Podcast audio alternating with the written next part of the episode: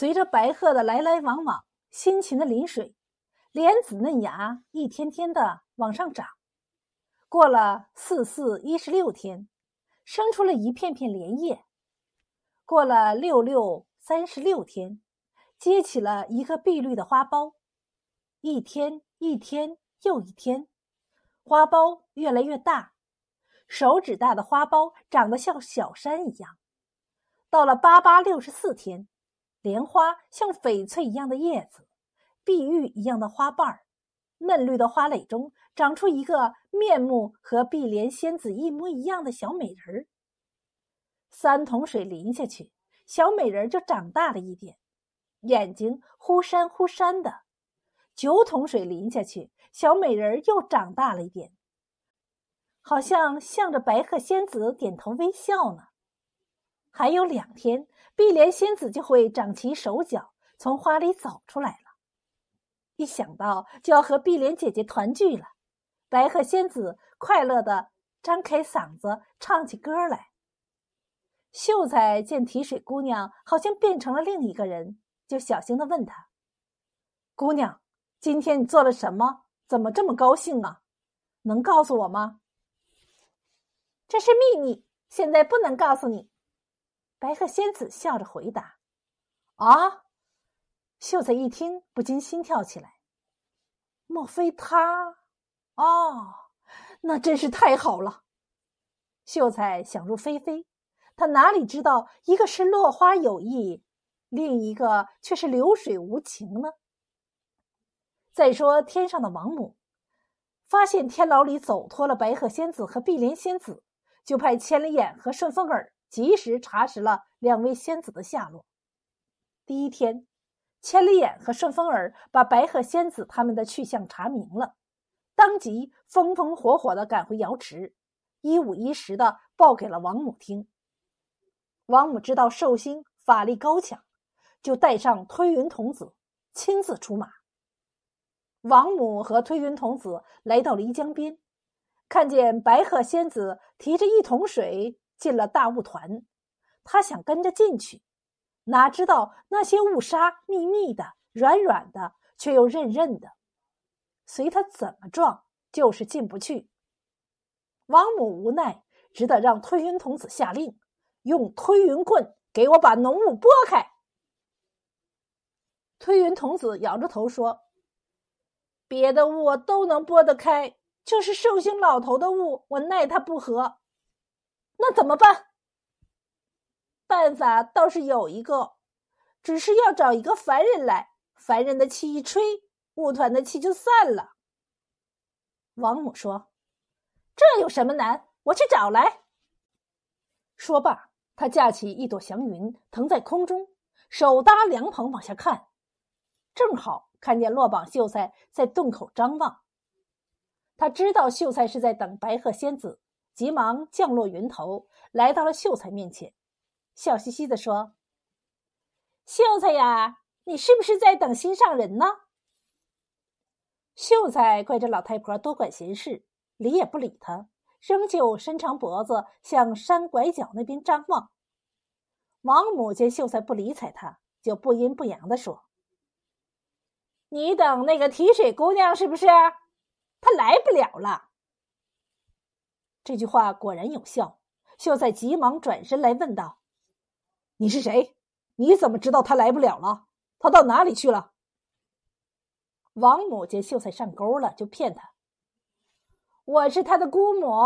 若是我不告诉你，你等他三天十六夜也是空的呀。”秀才哪里知道这老太婆心怀鬼胎，他太想见到白鹤仙子了，就恳求王母把提水姑娘的下落告诉他。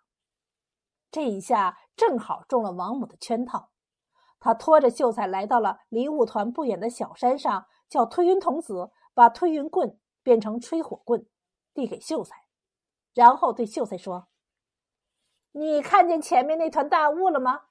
你心爱的姑娘就被困在浓雾里，你拿这个吹火筒对准那团浓雾，用力的吹，浓雾就会散开，你的姑娘就可以出来了。”秀才恨不得马上见到提水姑娘，他不管三七二十一，拿起吹火筒，对着浓雾团就吹。这个吹火筒可真是厉害，一吹就喷出了一股白森森的寒气。眼看这股寒气就要喷着雾团了，却被对面的寿星公公发现了。寿星一看要坏事，急得向雾团大喊：“白鹤仙子，快把那个秀才赶开！”白鹤仙子听到寿星的喊声，知道要出事了，提着峨眉宝剑，急忙冲出雾团，向着秀才奔了过来。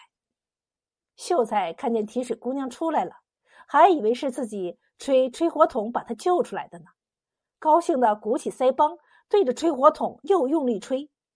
只见一股寒气向雾团射去，浓雾被吹得四下飘散，眼看碧莲就要露出来了。这下可把寿星公公急坏了，他赶紧对准那股寒气，把宝镜狠狠的摔了过去。可是已经太迟了，碧莲已被秀才的俗气冲去了灵性，呼的一下合拢起来，变成了一座山，就是如今的碧莲峰。宝镜摔过来，不歪不斜，正好镶进了这座山的中间。光洁可见，因此碧莲峰又被人们叫做剑山。白鹤仙子想到自己历尽千辛万苦要救活碧莲姐姐，最后还是竹篮打水一场空，真是痛不欲生。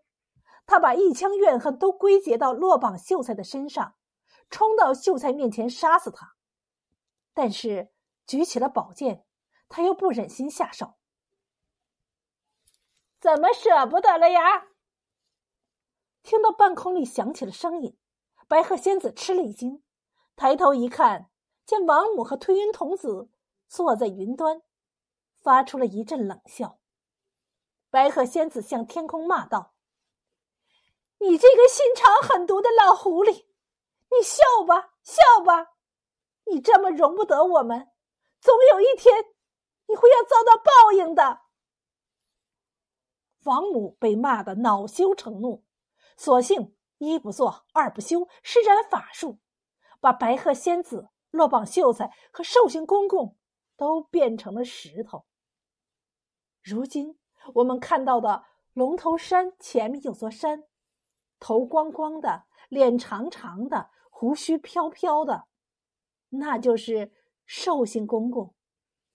他老人家觉得自己的宝镜出手慢了点儿对不起碧莲仙子，又不忍心看到碧莲仙子那个惨相，就把脸侧了过去，朝了西边。白鹤呢？他如今卧伏在白沙滩的对面，静静的伴着碧莲，好像有种说不出的伤心味儿。最惨的要数落榜秀才了。他文场落魄，情场失意，又糊里糊涂的中了王母的奸计。他站在白鹤山后面的小山顶上，睁大眼睛，呆呆的望着碧莲峰那边，鼓着腮帮子，还在吹气呢。直到如今，每隔十年，他都还要吹出一股气来。这股气也是白森森的，像一条白带，一直飘到了碧林山腰。